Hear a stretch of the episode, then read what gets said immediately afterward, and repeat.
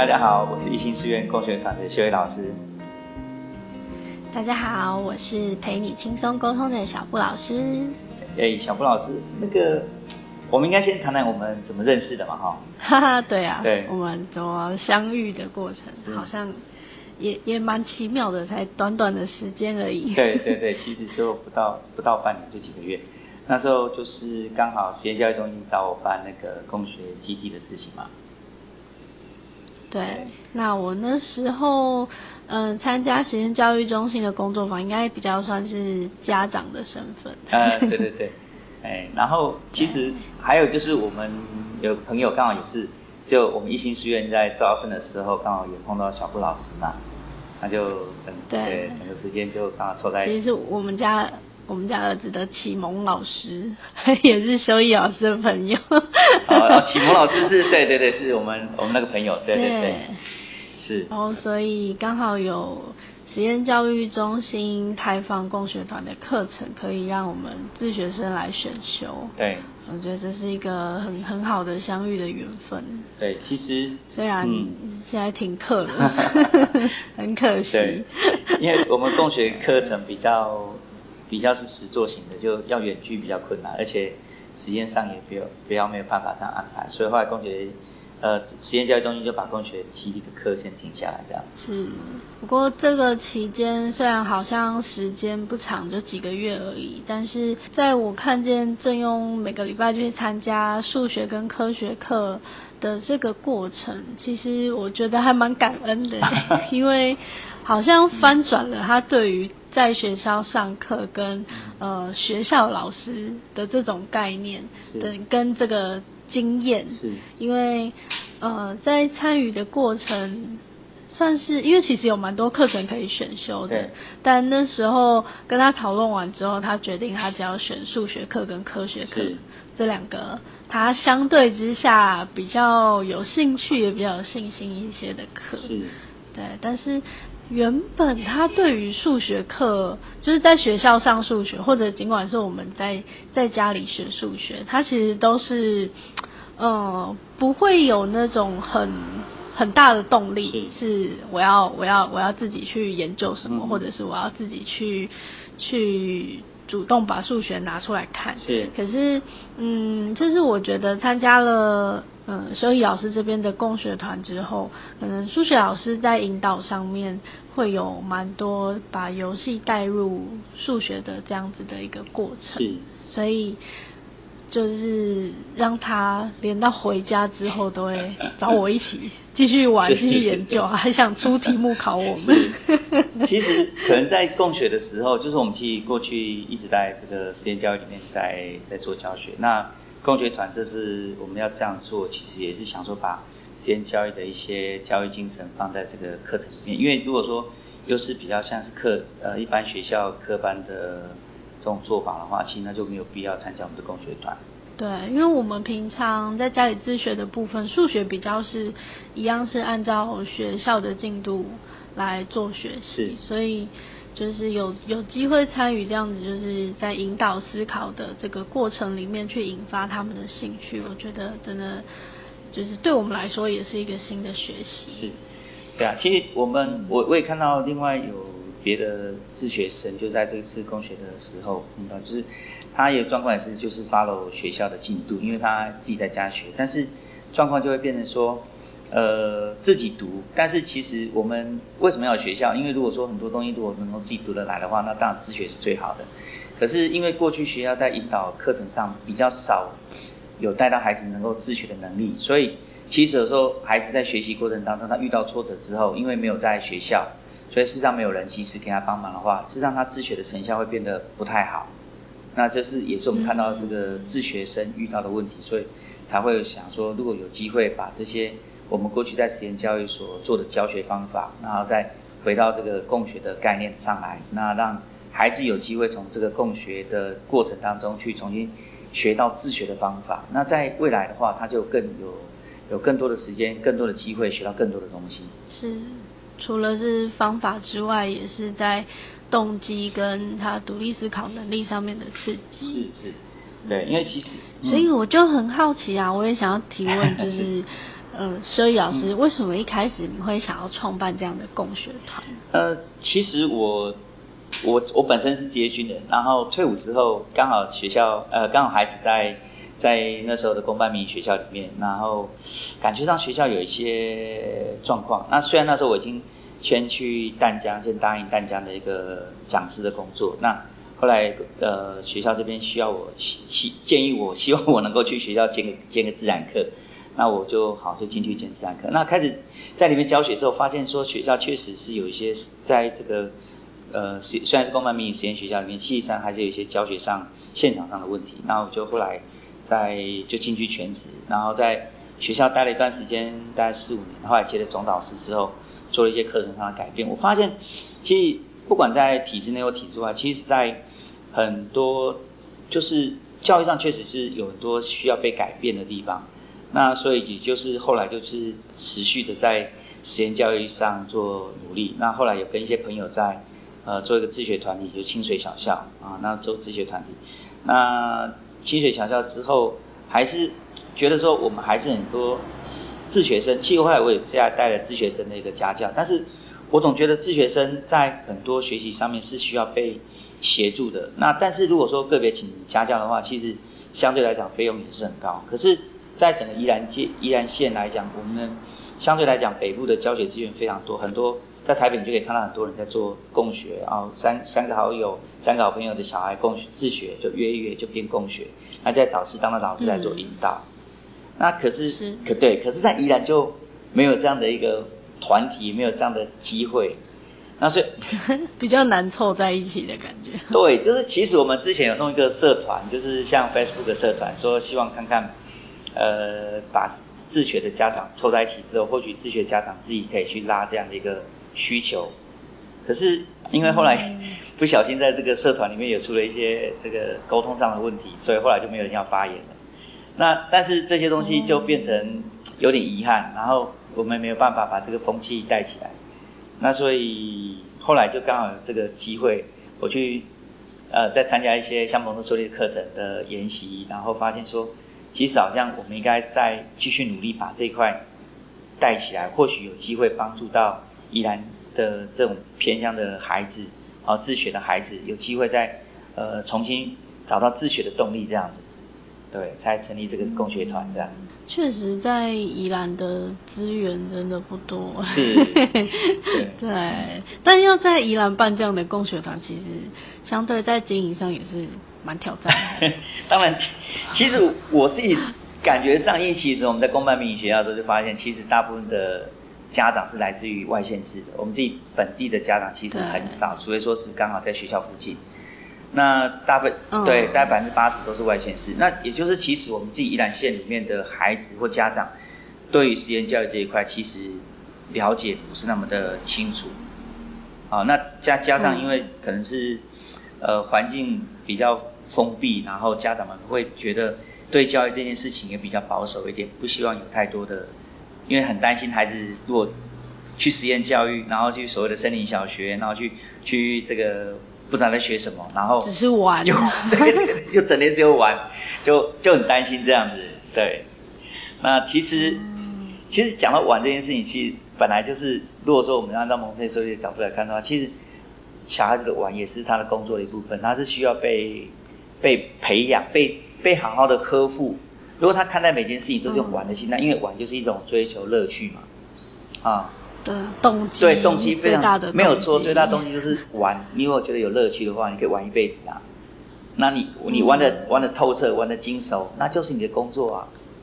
对，确实。对，所以其实我们只是怎么引导他们玩这样的概念。没有错，其实，在现在目前一百零八课刚才讲所谓的探究学习啊、素养学习，不过就是把这些我们所谓的学科能力放到你日常生活中。让你日常生活中变得学习跟学习有结合之后会觉得有趣，而不是只是那么枯燥的一个学科知识。对，那其实也就是玩的精神。对啊。是哎。是。那小布老师那时候怎么会想到让让小朋友做自学？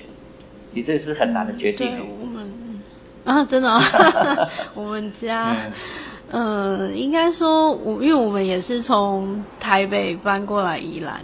对，原本原本也是让孩子希望可以有一些在学习上面的弹性跟空间，是，所以我们才会来到宜兰上学。是，因为我们学校是实验小学嘛。哦。对，一开始的时候是。所以一开始也是因为这个实验小学 才算是这个岛内移民嘛，到宜兰来就学这样。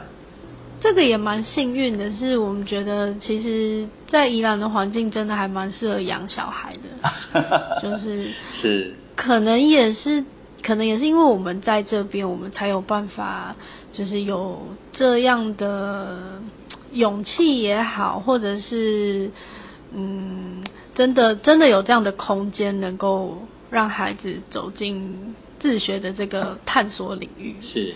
嗯，所以我们一开始比较像是想要撑出一个让他真的能够有自己探索的一些空间时间。是，所以在一开始我们想要做自学的申请这件事情的时候，其实，在概念上，虽然我们还是要提出申请报告跟计划书，对，但是其实我是打从心底觉得，就算他想要让自己是空白课表。我们也不会不会觉得不 OK。就说你，因为呃，你就算你的意思说，就算呃小朋友都不学习，你也是还 OK 这样子。因为我觉得要不学习也是一种学习，也就是嗯，对现在的孩子来说。能不能有发呆这件事情，或者是像我们以前可能小时候还有一些时间还可以做白日梦。是，我觉得现在在小孩身上好像很难看到这种空白的时间。嗯。可是这种空白的时间，我觉得其实是蛮重要的。对你说的，其实是一个重点。我今天早上才看到一句话，也是就是跟这句话很呼应，就是呃苏格拉底说，如果想要找到自我的话，必须先独立思考。我有一次带孩子去，对，有次有次带孩子去流浪，然后因为其实孩子你知道吗，在一起大家就会有同才的这个依附的状况，然后我们在一个海边，我就说好吧，那我们现在可不可以有十五分钟的时间啊，大家就坐在这边看海啊，或者躺下来听海啊，然后 see 好好的稍微好浪漫哦。但是我的意思是希望大家能够有一个机会可以稍微沉淀一下，稍微读就是算。想一想吧，或者是冥想，或者是就坐在发呆也可以。然后对，可是你知道吗？三分钟之后，就有一个孩子就跑过来，老师好无聊，我们要坐多久？我们可不可以走了？好无聊，好无聊。对，就是其实这件事情是有趣的。像我们在做登山教育的时候，其实我那时候跟教练在讲说，那像他去去爬八千公尺高山的时候，我说那那你去爬山的时候在做什么？因为去爬山。很无聊啊，就一个人呢。你要面对那种顶着那个风雪，然后孤单的走。他说对啊，是。他说那个过程就在跟自我对话。所以你刚刚讲这个东西，就是其实真的啊，内心会有很多的自我对话。真的。我真的还要继续爬吗？我干嘛要？真的真的。对。我们常爬山，我自己内在就很常有这种对话出现。是。所以让孩子有这个机会是一个很棒的事情。然后从小就可以自己放空一下，想一想。对，我们原本是想要创造这样的空间啊，但后来发现其实就是也也真的不太容易完全空白，因为呃在休息一段时间之后，我自己也有蛮多次这样的经验，就是工作一段时间之后，我就好想要耍废，可是耍废到一个程度之后，我又会觉得嗯，好像应该开始做些什么。是，我觉得动动力或者是动机。嗯，可能就是在从这种时间里面有机会可以冒得出来。是是，嗯，在在这一年多陪他自学的这个过程里面，我看到蛮多次这样子的历程出现。就是嗯，因为我们其实除了配合学校的学科进度之外，其他的东西都比较像是他自己。在探索他对什么东西有兴趣，然后有的时候是我看到一些可能可能对他会有有一些帮助，或者是呃可能他会有兴趣的东西，我会提供他当做一个参考，然后他再自己去呃衡量跟做一些功课，最后决定我要不要参加，或者是我要不要投入。比如说像呃。跟异性书院这边的合作，就是原本一开始我我看见实验教育中心提供给自学生这样子的机会，然后他也就还蛮开放的，觉得嗯好啊，因为其实是在学校里上课，我原本嗯会会有一点点设想他会不会直接跟我说不要，结果没想到他居然说好。是，其实我在 带呃正庸的科学课的时候，发现其实他是一个。非常内敛，然后非常有想法的孩子，就是其实很多事情，呃，他会想很多。就是你你，譬如我们现在在做一些课程的引导，然后之后请他们做个别的分享的时候，其他，因为他我我觉得可能是自学的关系，他的经验知识算是丰富的，所以他可以从他日常生活中的一些现象去引导、去探、去反思到我们现在目前讨论的内内容。对，所以我觉得他的自学算是感觉上是经验算是不错的。对，这是我就是觉得你们真的好细心的地方，因为其实他的个性特质就是这样。是。我们会想要让他有一段时间有机会可以去整理自己，除了是在学习上面的探索之外，呃，也是其实我还蛮重视孩子的心理健康。是。就是他是不是能够在自己觉得愉快的时候好好的表达这件事情，好像比较容易一点。嗯哼。但是能不能在自己觉得不舒服，或者是自己需要协助的时候，也能够表达出来？我觉得这个对于正庸本身就比较挑战一些。不知道。所以老师刚刚说的所谓那个内敛，就有一点点这种意思。我不知道，或许，可是我自己感觉上是，可能是，也许跟你在做辅导智商有关系。我觉得正庸。我基本上没有看到他不愉快的时候，就是，哎，他一直都很平静。啊，对，这这也算是我们自学的一个成果，是是。对对，在在在两年前的他，其实呃，也是因为嗯累积了一些可以说压力嘛，或者是有一些不愉快，是。然后那个时候的他看起来就是。每天就像是一个快要爆炸的青少年的那种感觉，可是看得出来他快要爆炸，可是问他他又说没事。嗯就是这个阶段对于我而言，所以我那时候会起心动念，想要有这样的让他一个自己重新去去看见自己的这样的一个时间，可能是我们那时候真的一开始的起心动念。是，然后。后来获得的这些，我都比较觉得像是意外的收获。嗯嗯。嗯，因为我我说我原本一开始我们讨论预期，就是我们心里觉得就算空白课表都没关系。了解。但是后来发现有了时间，有了空间之后，他的自学能力好像又长出来。然后去在探索的过程里面，他也学了很多。我一开始。从来没想过他会有兴趣的东西，比如说他对政治也有想法，然后还会去研究世界的经济，然后对于嗯，因为因为因为其实他原本是很不喜欢学校的国文课，所以原本要他做比较呃字数比较多的阅读，对他而言他是没有很大的兴趣的，但是。在开始自学之后，他自己会去找到一些他真的有兴趣的课外读物，那那真的就是很长篇的那种小说，他也是可以用，因为他其实阅读的速度还蛮快的，因为平常他比较喜欢看漫画，我我看一本漫画的时间，他可以看三四，对，所以就是在这些情况之下，我就觉得。好像原本一开始是想要陪着他去学怎么样，怎么样开始是自主学习，但是后来我们就发现，其实对对家长，就是对我跟我先生而言，反而是我们自己也重练一次功的感觉。有时候也会想啊，如果我们小时候的学习也长这样的话，说不定说不定我会更喜欢。其实你刚讲这东西刚好呼应到，就是我们在讲说这个实验呃蒙特梭利课程教育教学上来讲，讲说三个三个是一个三角形啊，学生为主体的时候呢，另外两只脚就是一个是准备好的环境跟一个准备好的大人。我觉得刚好你就是凑齐了这个正用有这样的一个条件，让他。有机会可以稍微，我觉得就是放空，而且那种那种自由探索是大人没有给任何限制的一个自由探索，这是非常好的。因为我们通常很多大人会觉得，当孩子放空的时候，就开始担心他，哎呀，怎么时间在浪费？这时间怎么没有好好运用？就想把孩子的时间全部填满。可是你这样子的放空，反而让孩子有信心，或是有有这种安全感去做更多的探索。对，当他对当他这个探索出现了之后，实际上他的学习动机就出来了。我觉得这很棒。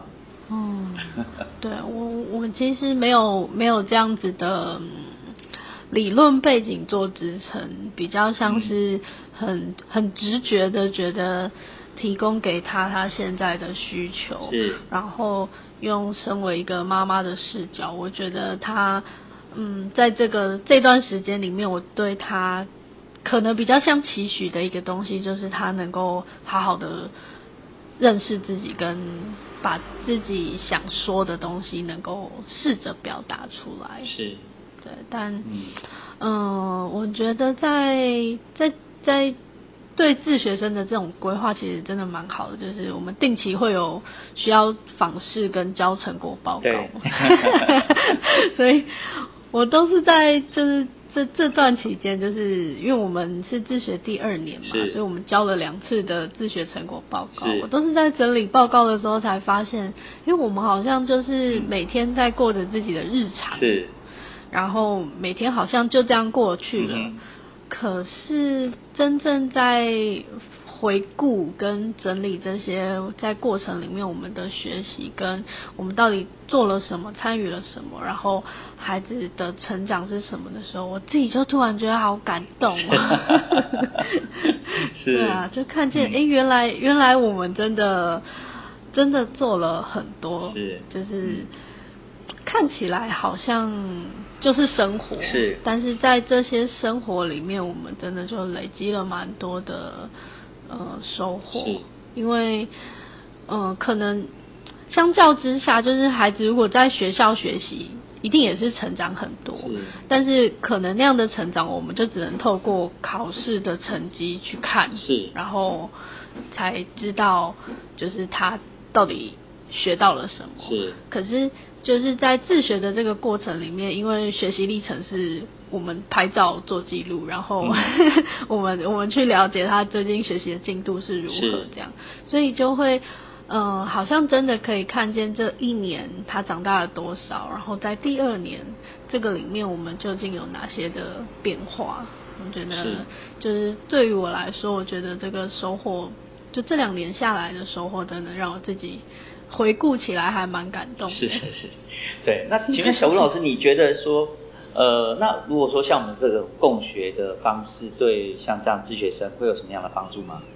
当然啊，我觉得这很感恩呢。就是，嗯，我不知道，就是参与了实验教育中心的共学团之后，对郑勇决定国中要回学校这件事情之间有没有很大的关联？但我觉得，就是在学习的过程里面，嗯，那个找自己的过程是重要的，是是是，但是。嗯，当我们有了一个空间可以去探索之后，其实，在学习的过程里面，同才是对对这个年纪的孩子而言是是有很大需求的。嗯，所以参与共学团的这个历程里面，我觉得除了老师的引导对孩子而言是一个呃蛮蛮重要的方向性之外，另外一个就是有伴之下，其实。在学习的，不管是持久力啊，或者是他们对于对于学习的那个热忱的维持的程度，我觉得应该都有蛮大的帮助的。是是，对，其实我们也看到，就是说在我们呃共学团里面，有些孩子他有学习伙伴跟没有学习伙伴是差异性是还蛮大的。像我们现在现在是这个停课期间嘛，就是停课不停学，但是透过远距你可以看到，就是孩子是个别学习的时候。那个那个精致度还有跟人的连接，好像慢慢的消失，这是一个很可怕的事情。就是你跟有有人一起学习，跟没有人一起学习这件事情，确实是不太一样。嗯，是。对。那我们家在安排上面，原本比较像是，因为其实他刚开始自学的时候，没有很大人际需求，因为。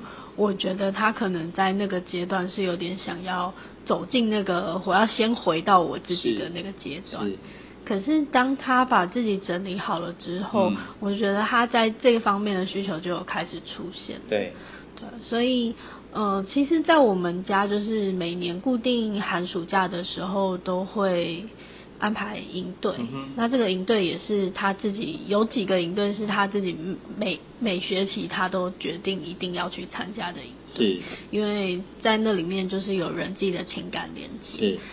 是。那有些营队就会是我们新的探索，是。但是后来发现，就是营队的品质真的 会蛮有落差的，就是要要选到好的好的营队，其实也是需要经过一些时间，是 去去尝试看看。所以当我们遇到好的营队的时候，就会真的蛮珍惜的，因为。一个一个好的营队，除了老师的引导之外，嗯，那对于孩子本身的感受跟呃同伴之间一起的情感连接也好，在学习的经验也好，跟在这个过程的沟通也好，我觉得那个都是呃很很很重要的学习的过程。是，对，其实就是这是我们想要营造一个那个共学团的一个目的啊，其实就是。我们找到好的老师，然后我们来做一个环境的一个照顾。因为其实就像你刚刚讲说，其实在这个自学的过程当中，我们要陪伴孩子的，其实是他内在的稳定、内在的安定，你要给他支持的力量。但是其实我老实说，看到就是很多自学自学的家庭，确实家长有时候会对孩子的学习会有些太过担心，但是有些时候又会太过放放养。那其实都是不是一个很好的状况，对，所以其实我们想要成立一个共学团，是希望说，如果能够在这个呃依然这样的环境之下，如果有些自学家庭的需要，就是或者在某些情况之下，他可以先呃有一个地方可以让他让孩子有一个机会可以把自己先养好，那当他养到自学能力的时候，事实上他就不用太担心他未来的一个学习状态这样子。